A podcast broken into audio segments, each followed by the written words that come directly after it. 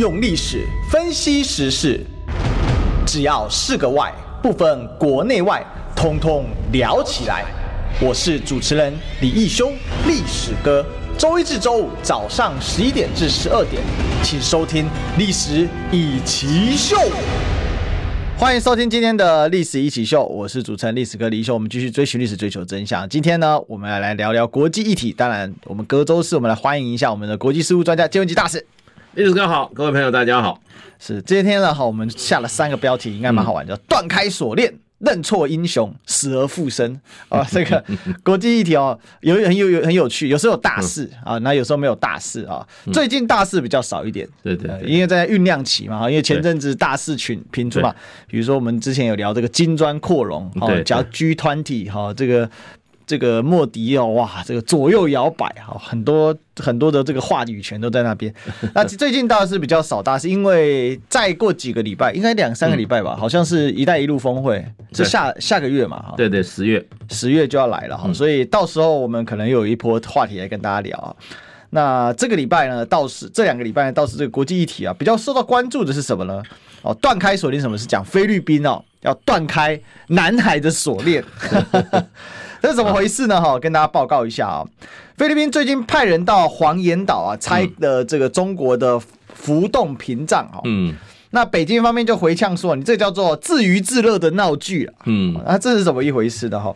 菲律宾政府派了这个海岸防卫队拆除中国大陆在南海黄岩岛设置的浮动屏障。嗯，那后面呢，这个二十六一步呢，进二十六日啊，哈，就是前两天啊，进一步就是宣称啊，嗯，那中国的海警已经清除了屏障的残余物，双方呢是没有对峙或冲突的迹象啊，哈，就菲律宾呢，就虽然给你拆了，然后他们放了一张照片，嗯，就是他们的潜。水员在水里面在拿小刀在那边割线这样子，嗯，哦，那当然哦，就是他们放出这个影片跟照片啊。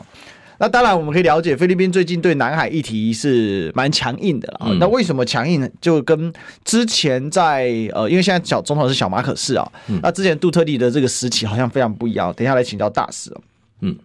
那中国的外交部发言人呢，汪文斌呢就很强硬，就说：“哎，你这个菲律宾呢，这个行为啊，纯属自娱自乐的闹剧啊！中国将继续坚定的维护黄岩岛的领土和主权，还有呢海洋的权益啊！好，嗯，那这个非常有意思啊，因为为什么会在这边设置屏障呢？这因为黄岩岛目前都是菲律宾实质控制的哈，当然说实质控制大陆，呃，对，然后大陆实质控制啊，是那个另外一个那叫什么礁啊？”那个那个仁爱礁，仁爱礁了，好，我抱歉。仁爱礁它有一艘破船在控制。对对对对，仁爱礁了，好，我更正一下，黄岩岛，黄岩岛是菲律宾宣称它的主权在那里了，好，那个离马尼拉湾很近，对，因为等于说是距离这个吕宋比较，吕宋岛是比较。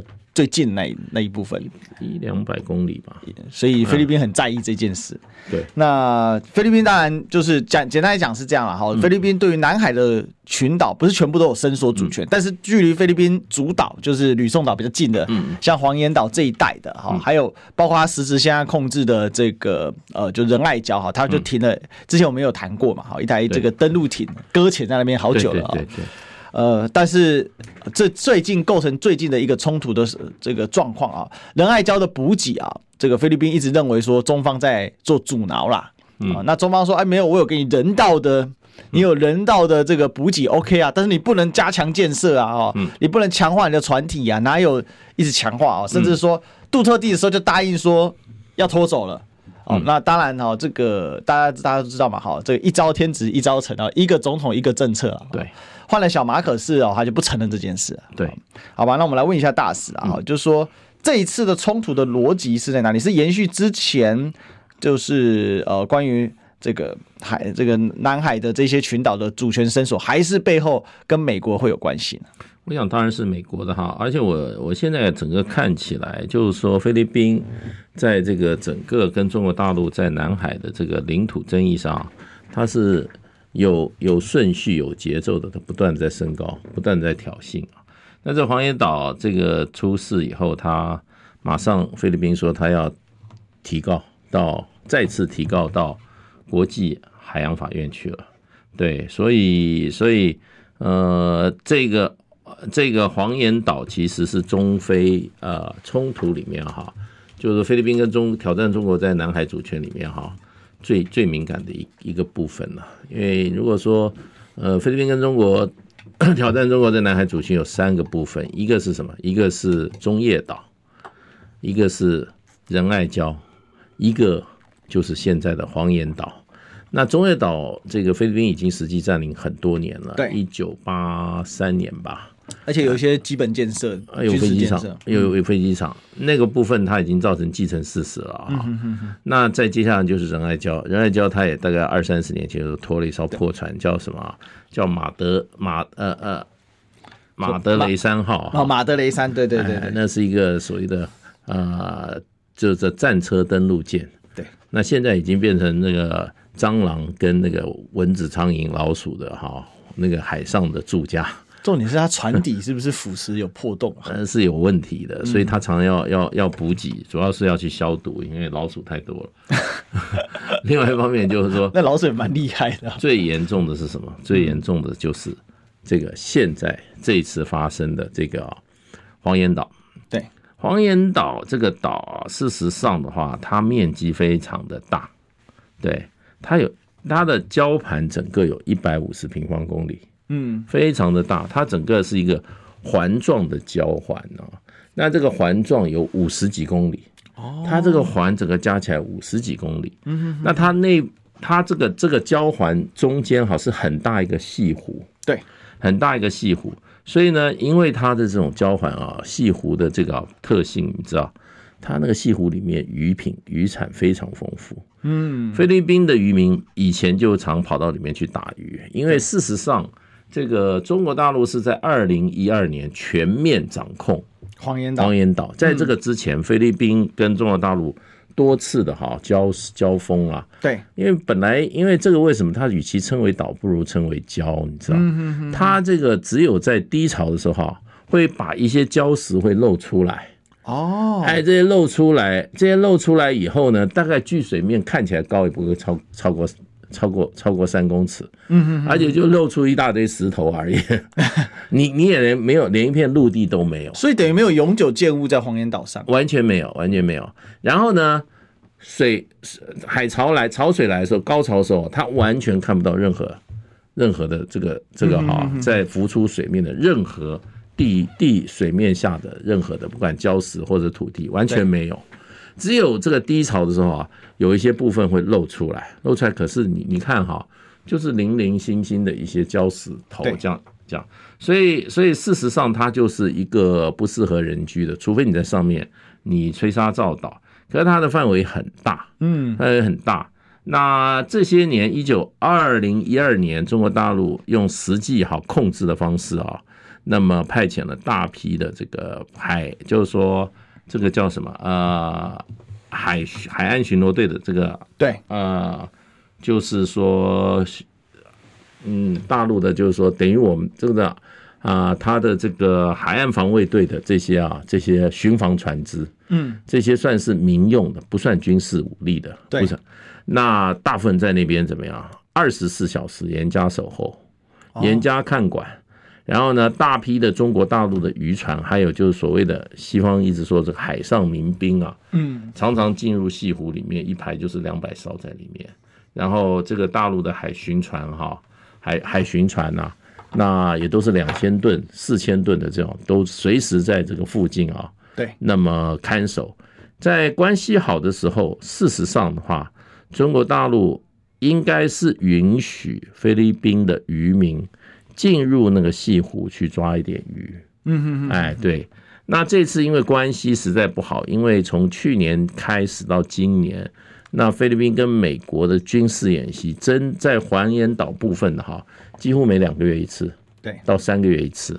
当然，虽然菲律宾在八月份的时候展展展露一点善意，就是美国再度在南海举行大规模的美澳啊日。三方的大型军演的时候，菲律宾说啊，这次我不参加。哎，为什么？因为他觉得太敏感了啊，不想来刺激。他不想刺激感。那所以那时候可能是中中菲之间在有关南海主权啊的争议谈判，可能是比较有一点点气氛比较好的时候。嗯，那可是问题就变成就是说，从去从从今年的大概年初开始，美国跟菲律宾的军事呃军事合作，嗯就几乎每个月一个东西出来。现在美国已经在菲律宾有九个军事基地了。哦，那最近又要这么多，要比较靠近这个靠近这个哈南海这一面，然后比较靠近巴士海峡这一面，四个军事基地在加强建设，正在加紧建设。那这个当然对对中国大陆来讲的话是很大的威胁，也是很不友善的作为。嗯嗯嗯。那前两个月仁爱礁那件事情，对不对？那那出戏了演了快一个月，对不对？就是中国大陆发觉你你要补给，我平常是基于人道的临时性处置，让你去补给。那船上现在不晓得是七名还是十四名那个陆战队的队员，他总要吃喝拉撒，对不对？让他去人道，结果他发觉他有什么有那种哈水泥啊、什么桩啊、木什么铁桩啊那种要做强固的哈永久性建筑，那中国大陆就禁止哈，就双方就就闹得不可开交一段时间，现在也就就沉寂下来了嘛。那这一阶段就去做哪里？就去做这个黄岩岛。那黄岩岛，我觉得这个东西中国大陆所谓拉起那个哈封锁线，封封锁线哈。其实是应该在这个黄岩岛的东南角那个入口、出入口那个位置，出入口他讲拉起来，也就是不让你这些菲律宾的渔民哈再进到西湖里面啊去偷偷捕鱼了。过去可能睁一只眼闭一只眼嘛，对，那现在就不让你进去了。那也只是对中那个菲律宾目前前一阵子这种所以单方面改变现状的这些作为的一种啊回应啊。嗯嗯，那据两三天前嘛，据菲律宾的海岸防卫队的发言人说，这个人叫杰泰瑞拉啊，他说我们是奉马可是总统的命令，派我们的特勤人员把那个哈那个封锁栏哈，我们把它剪断，嗯，把它去除了，对对，就这样子，然后还还公布很多影片。然后公布很多影片，就看他那个潜水夫在里面拿剪刀，再切一个，切看起来像麻绳一样。对。然后又说有一些毛嘛，就定定定那个线的那个啊，也被他们拿走了，然后就就这样子在大做文章了。对，大做文章。那中国大陆就说希望这个哈禁止停止这种啊这种挑衅的行为。嗯。那后来黄永斌就说他们是什么闹剧嘛？对，就说是一个自娱自乐的闹剧，自娱自乐的一个闹剧。那这个事情就现在就停在这边。那黄岩岛，事实上话，中国大陆国内也有很多呼声说，就把它填岛造礁了，不，天吹沙建岛了，嗯，把它全面开发。那那呃，美方曾经对黄岩岛的推方，美国人对推方没有直接的威胁。不过，美国的七年前，美国的军事将领哈，在美国国会听证的时候就说，他们是觉得这个对美方有利益威胁。对，因为你要看黄岩岛的位置的话，事实上它直接等于说，呃，封锁它很容易的就可以封锁这个苏比克湾，因为这个黄岩黄岩岛哈，呃，往东只有一百二十六海里，就是。菲律宾马尼拉湾里面的苏比克苏比克空军啊海军基地是，所以战略地位极为重要。嗯，所以美国事实上他对这个黄岩岛的动向曾经都公开表示过。那很多外界的观察家就认为，就是说黄岩岛很可能就是美中军事冲突在南海军事冲突最可能的一个爆发地点。所以这个是大概整个的背景跟他最近的事情大概就是这样一个情况。我们谢谢大使哦，就我大概补充几个基本概念，因为我们台湾人其实对于这边比较不了解啊。嗯，它是一个礁盘呐。嗯，礁盘是什么？就是说，因为在南海呢，它基本上会有很多的这种过去的这种造山运动，或者是它还在持续性的，它会从海底面呢隆起。哦，通常是熔岩哦，或者有些可能它通常不是直接的火山，但它是会隆起。那隆起之后呢，它这个海海岛隆起之后，那因为受到海的侵蚀，它可能岛又头又崩掉，崩掉之后，它就形成一个比较平缓的一个高台，哦，然后大概有点像台地的这种的存在。对，然后呢，那上面因为它变成相对浅海，然后这个地方因为长期有强劲的这个我们知道，就黑潮就从这边出来嘛，哦，从南海出来，所以它会带动很多的这个养分哦，在这个南海这地方，所以这边只要有这种比较浅海，然后它的水温又很够，嗯，那这是珊瑚虫非常爱的地方，对，所以就会发展成所谓的礁盘，哈，它那它是一圈的，那通常它是一圈周围会高一点，然后中间会低一点点，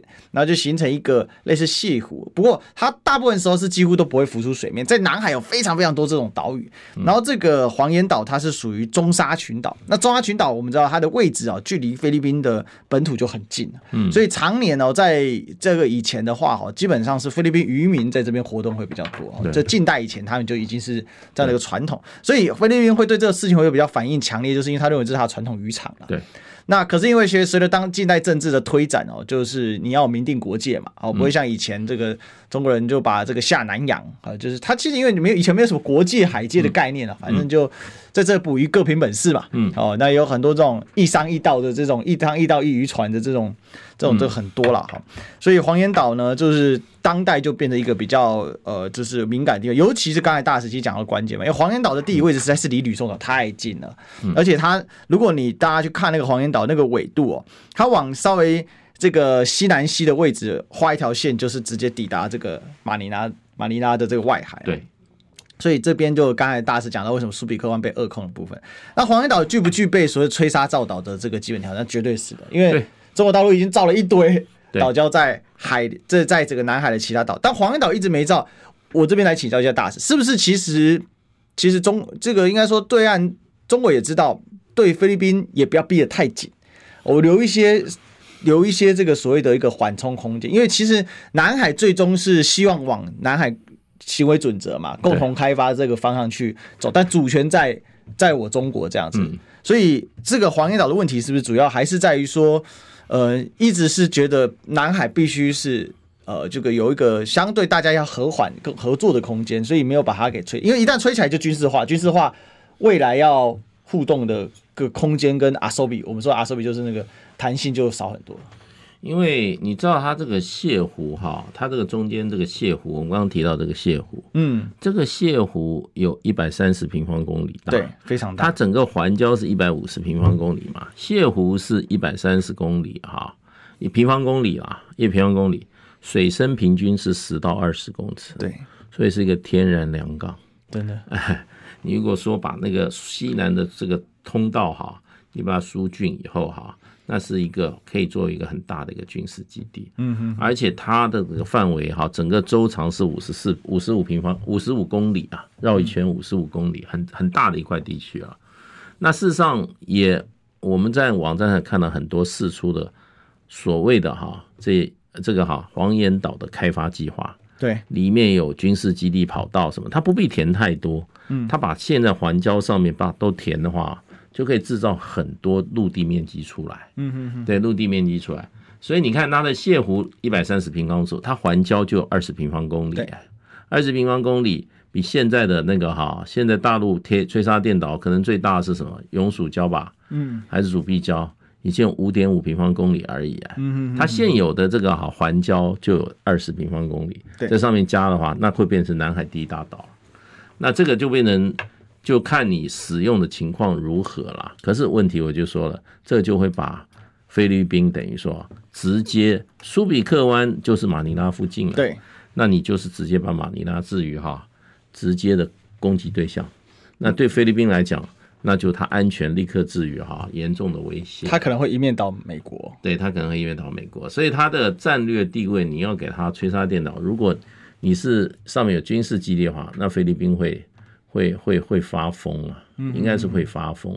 可是对整个南海的这个啊态势的控制来讲，黄岩岛是很重要一角，因为它这个三角啊，南海本来就有一点像这个哈三角上宽下窄的。嗯嗯。那中国大陆现在在比较南沙群岛这个部分啊，现在有三个，已经有一个三角了，就是中呃永暑仁爱啊，永暑礁。啊，主碧礁跟美济美济美济岛啊，这三个都岛，这三个岛现在都已经有三千公尺的这个哈跑道，所以就里面的军事设施越来越完备啊。对，那所以它已经变成一个小三角，可是它是在南沙群岛这一块。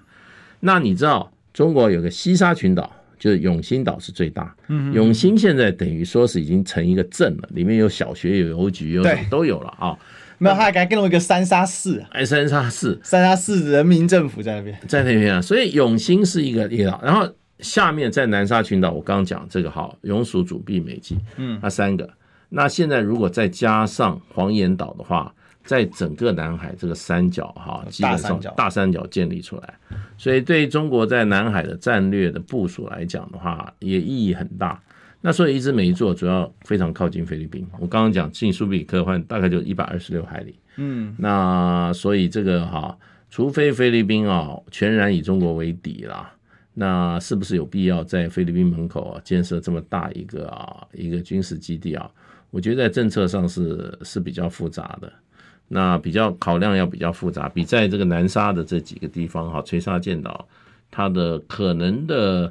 呃，造成的冲击啊，哈，对权力平衡的 一个挑战啊，那是会比在南沙建这三个岛要大很多。我可不可以这么问？就是说，美济礁或者是美济岛的建设与否，嗯，应该说说错了的黄岩岛了哈，黄岩岛黄岩黄岩岛的建设与否，其实也是在跟东南亚各国就是如何来共同讨论这个南海的问题，其实是一个很重要的指标风向标，因为如果说。其他的岛因为基本上离各国都还有一点距离啦，嗯，哦，对，但是这个黄岩岛是真的离菲律宾非常非常近，所以今天黄岩岛如果中国大陆采取一个强硬姿势跟一个相对比较柔软的姿态，嗯，其实对未来整个所谓南海共同行为组织，因为一直说今年看可不可以有机会嘛，对对，是不是会是一个很重要的关键？因为这个就不单是军事问题，它其实背后是很复杂的国际政治的问题，就就嗯。对。对中国大陆来讲，我觉得动作相对的比较慢。嗯哼，不管是这个软的跟硬的，我觉得当然这个可能我们了解也不多了。嗯，那中国大陆事实上在四呃，应该是三个月前吧，有有派一整批的哈，这个包括海警船，对，包括军舰哈，有在南海举行一个巡演。嗯，也接近了这个中业岛。那时候好像没有往黄岩岛这边走，黄岩岛是随时都有中国的海警船，对，跟这个还还有就是所谓的海上民兵，大批的海上民兵在这边实际控制啊，嗯哼哼，一二零一二年以后就完全实际控制嘛。那不过美方结合菲律宾，主要以菲律宾啊，在现在菲律宾跟菲律宾南附接附近的南海的相关军事活动。那几乎大概是每个月一次哦，哎，所以美方是在积极的在部部署这个部署，再怎么样做战争准备。相对的，中国大陆在这一方面是没有美方这么积极。嗯嗯，所以这个情势就变成菲律宾的话，现在慢慢慢慢不断倒向美方这一边。那不过菲律宾现在又要又提出来重新要到这个哈海洋法庭去提 提出控诉。他的这次理由倒不是去去谈这个领土归属，他认为中国大陆在南海有一些区域的这种捕鱼行为，还有一些开发行为，严重破坏当地的生态环境。那他要从这个角度去提提告，这个是现在菲律宾他的策略。那也可能就这怎么有点回到 Aquino style 的感觉啊？对对对对对，基本上就也是一步一步嘛，美国人一步一步就把把这个事情往那边推啊，嗯，对不对？那他提供菲律宾很多很多很多这些海巡的舰艇啊，那么也在强化菲律宾的作战能力啊，对不对？那六个月以前，美国的 F 二十二隐形战斗机，对，从阿拉斯加直接飞到莫菲律宾。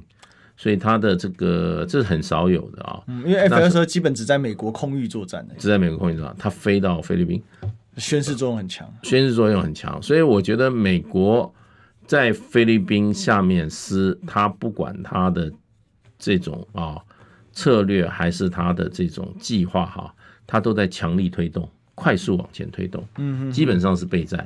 那这个过程中就会挑起，主要是中国跟菲律宾。的武力冲突啦。他的目的应该是武力冲突，那会不会美国直接到南海去跟中国大陆冲突？我认为是不会的，基本上还是希望挑起菲律宾跟中国大陆的这种呃冲突，然后把这个冲突往上往上推升了。那么另外一方面就是呃推迟你这个南海行为准则的谈判的成果，然后让中国在南海啊，就是说强硬也不得，软也不得，就是让你进退两难。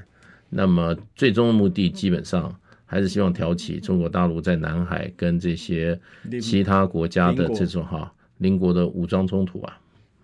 其实这一招蛮狠的呢，一箭好几条。因为如果、啊啊、美国都搞阳阴阳谋啊，这这大家都知道，美国就这样干，你能怎样？我今天嗯，push 菲律宾跟你在、嗯、呃这个黄岩岛冲突，嗯，那你黄岩岛你盖吗？你、嗯、你不盖，哦，那我就继续扩大在菲律宾的合作。对。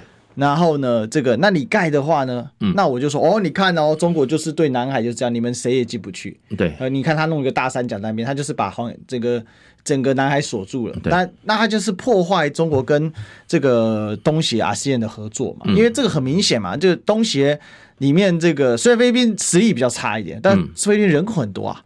他是破亿的啊！对，东协就是人口破亿的两个，而且他穿草鞋的，哎，对，大陆穿皮鞋。而且菲律宾其实还有一个重点，菲律宾的华人非常多，对，而且实力很强，对，就是经济很好。但是现在这些华人不能像过去那么高调，对，就是其实当时所谓的台商到大陆去投资，华商也去非常多，嗯，菲律宾也是其中中，因为菲律宾就是闽南人呢、啊，对对对对。哎，讲那个讲闽南话啊，对对对，你你讲讲台语嘛也通啊。我告诉你，菲律宾的闽南人搞不不会比台湾少，总数量应该是比较少，不过混血加一加真的是蛮。郑成功，郑成功那时候有一次要去打菲律宾嘛、嗯，因为那时候西班牙人在马尼拉开始对闽南人下手啊，搞了好几次惨案。嗯，所以那时候那时候接到投诉，哎，郑成功说。我们这杀我们闽南人，我们就挥军马尼拉把把那个西班牙人给灭了。后来没有没有到马尼拉了，可见那个时候在在马尼拉这个这个华人，尤其闽南人，基基本上闽南人。因为郑成功他们家就闽南人啊，对啊，那是就厦厦门啊，郑成功在金门练兵啊，金厦是像我我最近才知道厦门也是岛，对。厦门是岛，对啊，厦门也是岛。金厦自古就是岛屿，只是说厦门因为离大陆更近，哦，然后经过建设的结果，现在厦门就是有三条大桥嘛，就搭一起来。只是它的现在它的那个行政区划是包含陆地这一块，对对对，它主体还是在岛上。有空有空去厦门玩的话，去看一下那个鼓浪屿啊，哦，很漂亮，很漂亮。鼓浪屿上面有很多我们这个有我们那个板桥林家的房子，哎 对，也有我们那个雾峰林家的都有，都在那边有豪宅。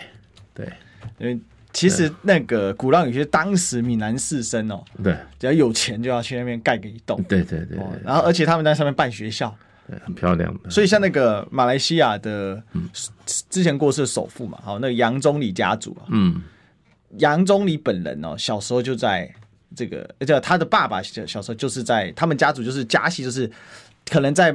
可能在东南亚出生，好，在马来西亚出生，也有可能在金门或厦门出生，但是呢，读书都在鼓浪屿，都在鼓浪屿，那跟那跟曹准一样，对，他们就是把那边变成，因为那边早年是很多的，就是那个叫什么，就是那个外外国的对领事馆喜欢盖在，他是五口通商就开了，对，然后领事馆因为领事馆喜欢盖在盖在那个鼓浪屿，你过了那个你你一上岸啊，坐渡船一上岸，第一栋建筑就是美国领事馆。它整个岛很漂亮，都是都是有钱人呐、啊，都是大别墅啊。早期是外外国人盖的，对对，就他们盖领事馆上面。然后后来就是华商有钱之后，这些他们就模仿模仿这个外国人盖这种，因为当时流行嘛，就流行那种所谓的我们说这种华华洋建筑，混合式的，或者有点有些像日本人喜欢盖河洋式建筑，有点像。好，所以你会可以看，哎，就看到它有一些呢，有一点这个。有点那闽闽式的风格，但又融合巴洛克在里面。巴洛克啊，现在那个岛就就是观光。你看那个岛现在是没有没有没有，只有只能有电动车的呀。对啊，那个车全岛禁禁的燃油车。然后那个岛还有一个是中国的唯一的钢琴岛。哦，那我我那走到快它这最高点说，哎，一个房子一看，殷承宗先生住宅。嗯哼，殷承宗你知道谁？中国大概。到大陆加入余顾晓，是一个中国的一个钢琴家，得到世界钢琴大殷承宗，他就是鼓浪屿人。哦，因为鼓浪屿每家家户户有钢琴。对，对，侯亚郎啊，侯亚郎啊，后亚郎。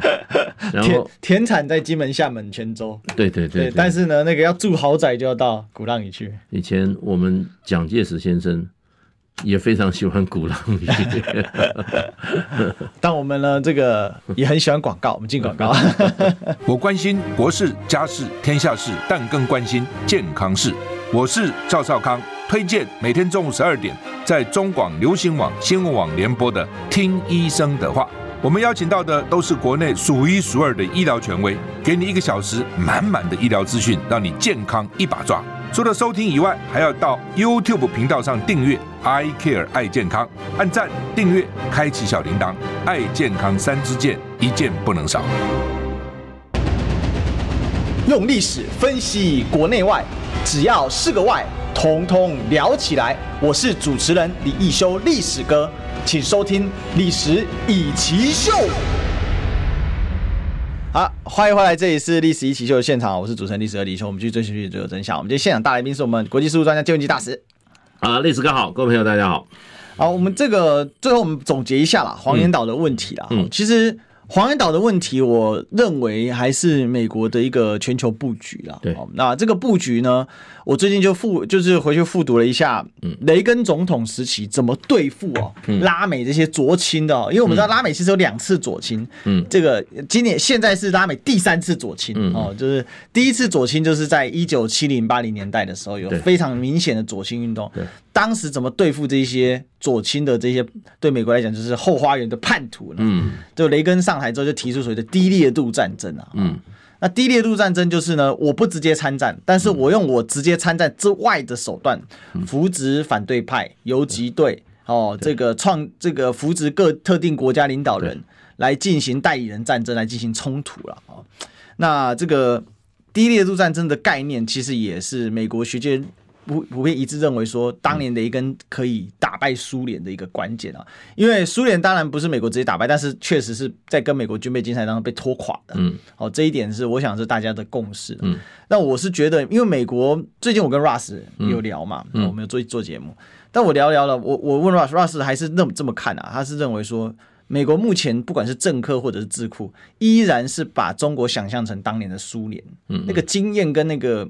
路径依赖还是非常的明显，嗯、那都美老美观老美的这个政治评论家都这样认为的，我觉得我这个理解应该是没有问题，嗯、所以我们来请教一下大师说，目前其实鼓舞菲律宾就是想。让中国陷入一场低烈度战争，对，我就是不跟你直接冲突，但我就在后面无所不在。尤其呢，反正只要能够跟我一起的，像菲律宾这一些，我就诱之以利。好，那台湾一个侠嘛，给你侠，嗯，侠给你心痒痒，好，给给你给你诱导诱惑，好，你心痒痒，好，给你画一个蓝图，反正达不达成再说。但是呢，这个过程当中，我就达到我的目标了。只要中国不断困在南海，好，那这个就把它困死，好，这样的状况。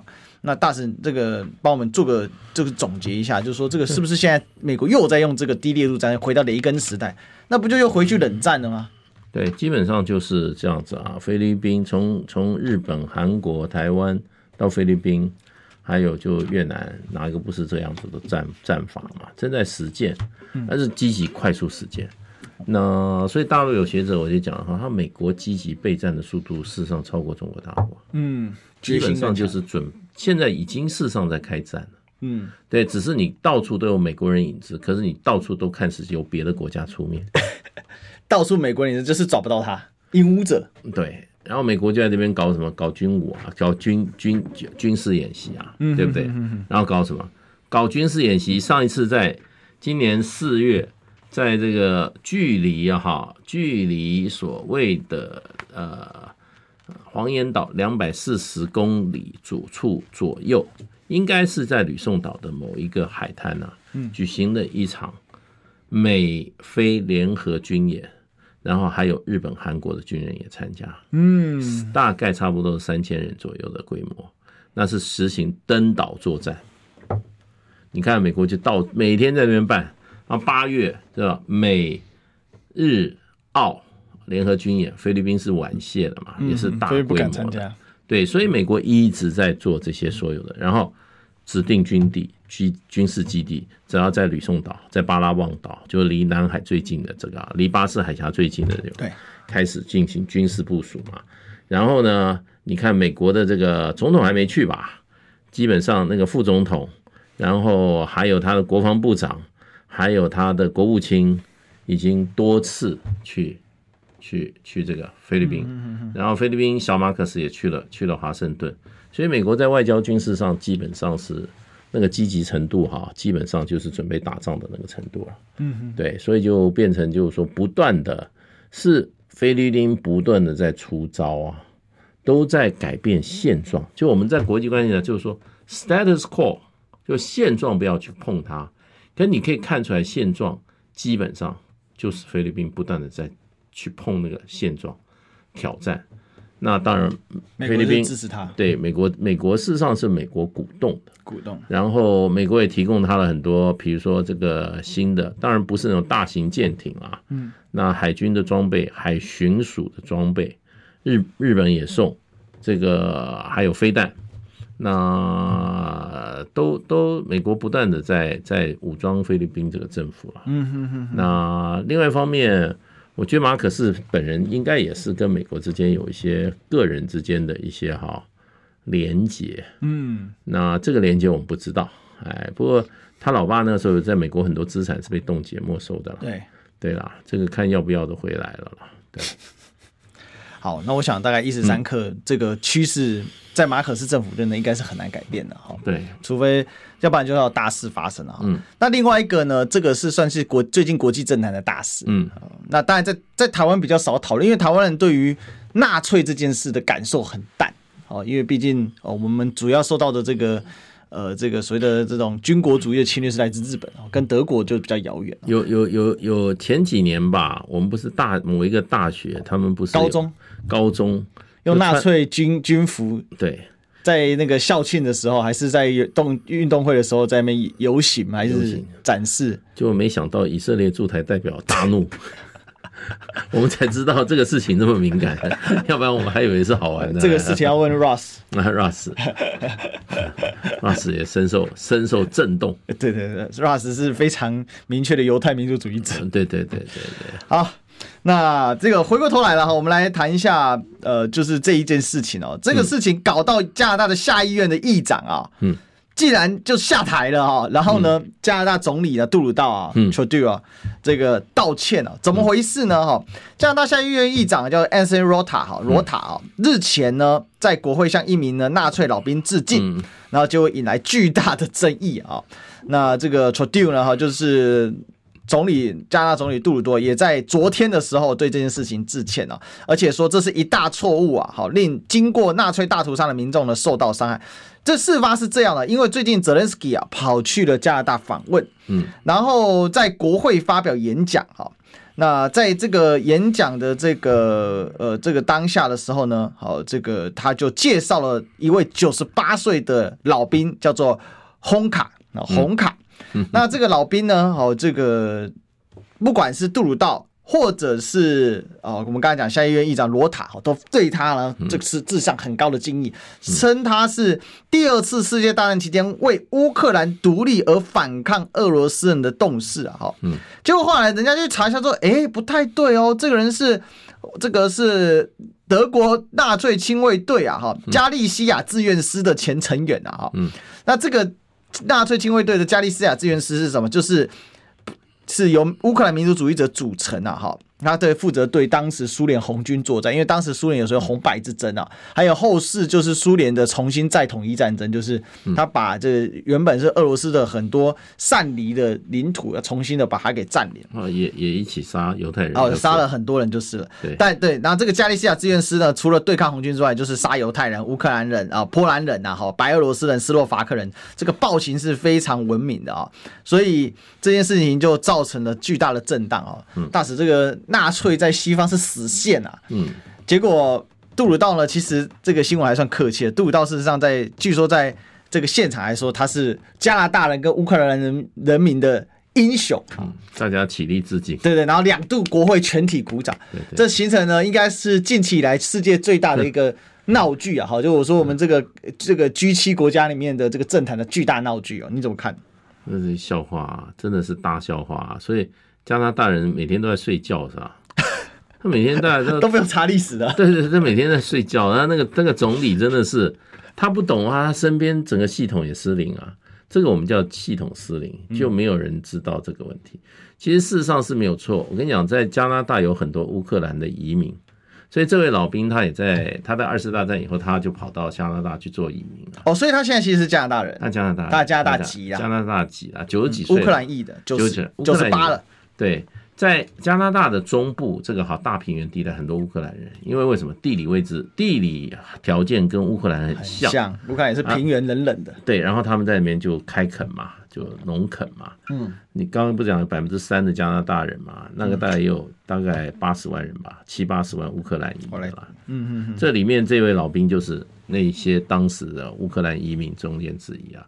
不过我觉得你在乌克兰里面发掘是禁卫军哈，纳粹禁卫军的一员的的欧洲人啊，这个乌克兰人啊，这个其实不不是不会让人令有意外。对，其实波罗的海三小邦每一个。邦内都有这些人啊，你不要说每个邦内，连法国都有法国人加入纳粹禁卫军的，对对，多得很，匈牙利什么都有。当时这个匈这个纳粹打仗的时候，常常派的什么？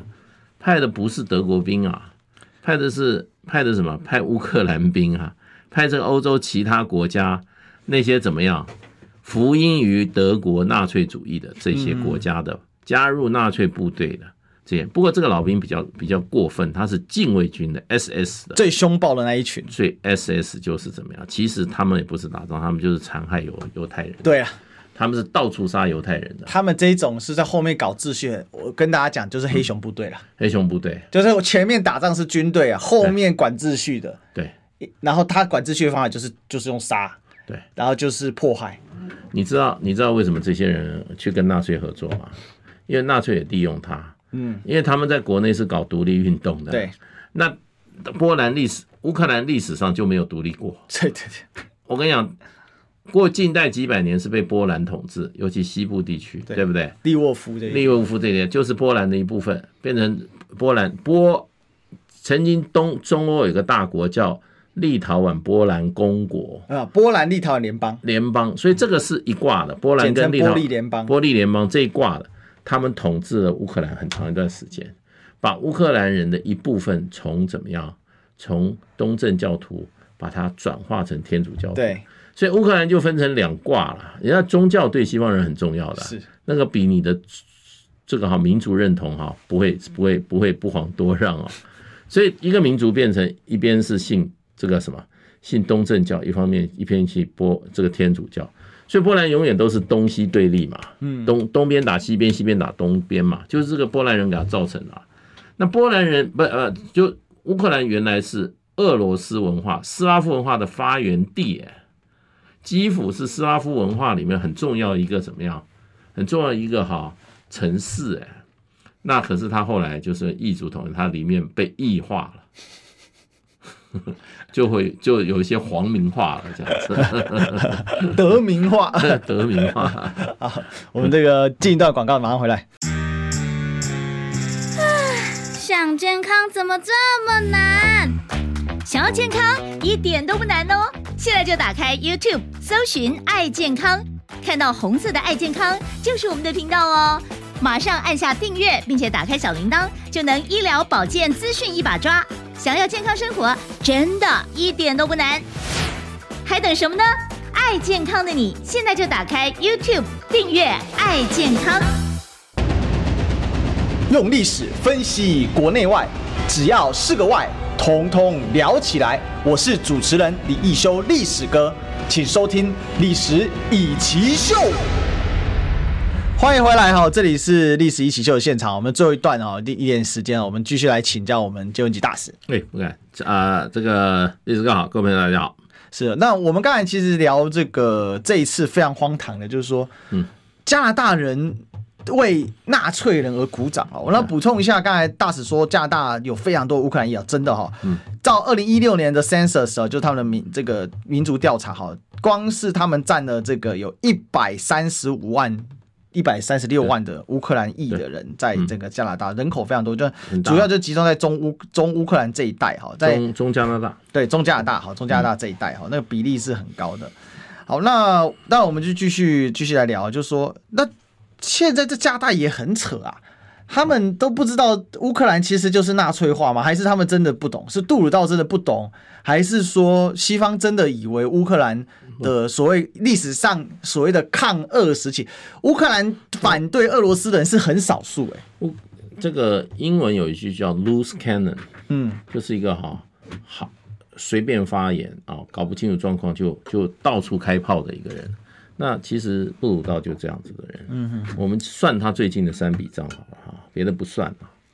第一个，他去年在这个哈这个呃，就是这是巴厘岛啊 G20 峰会之前，在在这个加拿大说中国干涉加拿大的选举内政，然后呢就就哇在那边吵了很久，然后后来呢。人家记者就问说：“那你有证据吗？你怎么知道有这种事情？”嗯，他说：“我看报纸知道的。”然后呢，还跟马英九学习一下。然后人家说：“不对，你讲错，是你的情报机构有那个报告给你。”他说：“我没有看到那份报告。”所以他整个搞一个政治运动，就反华的政治运动。结果他说：“我是看报纸得知的。”结果呢，他到集团体的时候，还一定要跟习近平见面。嗯。那中国大陆就说，你搞你你乱咬我，我不跟你见面可以吧？有什么好谈的？就他就趁会会场抓到机会找了习近平谈一谈啊。嗯，然后呢，习近平也没搭理他，就他回来就接见记者，说我跟习近平会谈，然后我跟习近平讲什么讲什么，习近平跟我讲什么，就后来不是就习近平被放出来，习近平不不是在又碰到他就说，哎，这样子不太合适啊。嗯，后来呢？就说他这个人哈，这个人哈，这个不知轻重啊。嗯，其实其实就是说，这是第一件事呢。最近他又把那个把那个把那个什么跟莫迪印度人又开始搞了，对，搞得很凶啊。因为印度有个锡克教的领袖，他也是有分离主义的啦。对啊，就分离主义了，然后就被刺杀了，然后就就形成了印度跟加拿大之间的冲突啊。那到今天，印度人还在说：“你有证据吗？”他说：“我没证据。”他说：“我是一个五眼联盟里面的证有提供的情报。”但美国没回答。然后美国、呃加拿大呃人家都没讲话，只有加拿大反对党说：“他说，那你有你要进入司法程序要审判，你有证据，你才能说凶手是谁嘛？对不对？这个是法院的事情，你是行政部门的头，你去管法院啊，对不对？那你这个事情如果真确有受有讯息的话，你就应该法院来开始起诉调查，连起诉都没有。”你在国际间就已经把人家 把人家判罪了，你这样做法合适吗？那第二件、第三件就是他搞，把纳粹老兵视为什么？视为英雄，还是加拿大的英雄呢？好，我想啊，这个加拿大很扯的一个事情啊。嗯，最后讲一下死而复生，因为最近乌克兰呢，这个发了一堆飞弹啊，就是打击了黑海的这个俄罗斯的黑海舰队啊的总部，然后据说他总司令死了，结果后来呢？这个俄罗斯呢，就放出了各种影片证明说他根本没死哦。对对对。然后就乌克兰军方就说，嗯，如果他死了是很好了，好，他就变得很保守。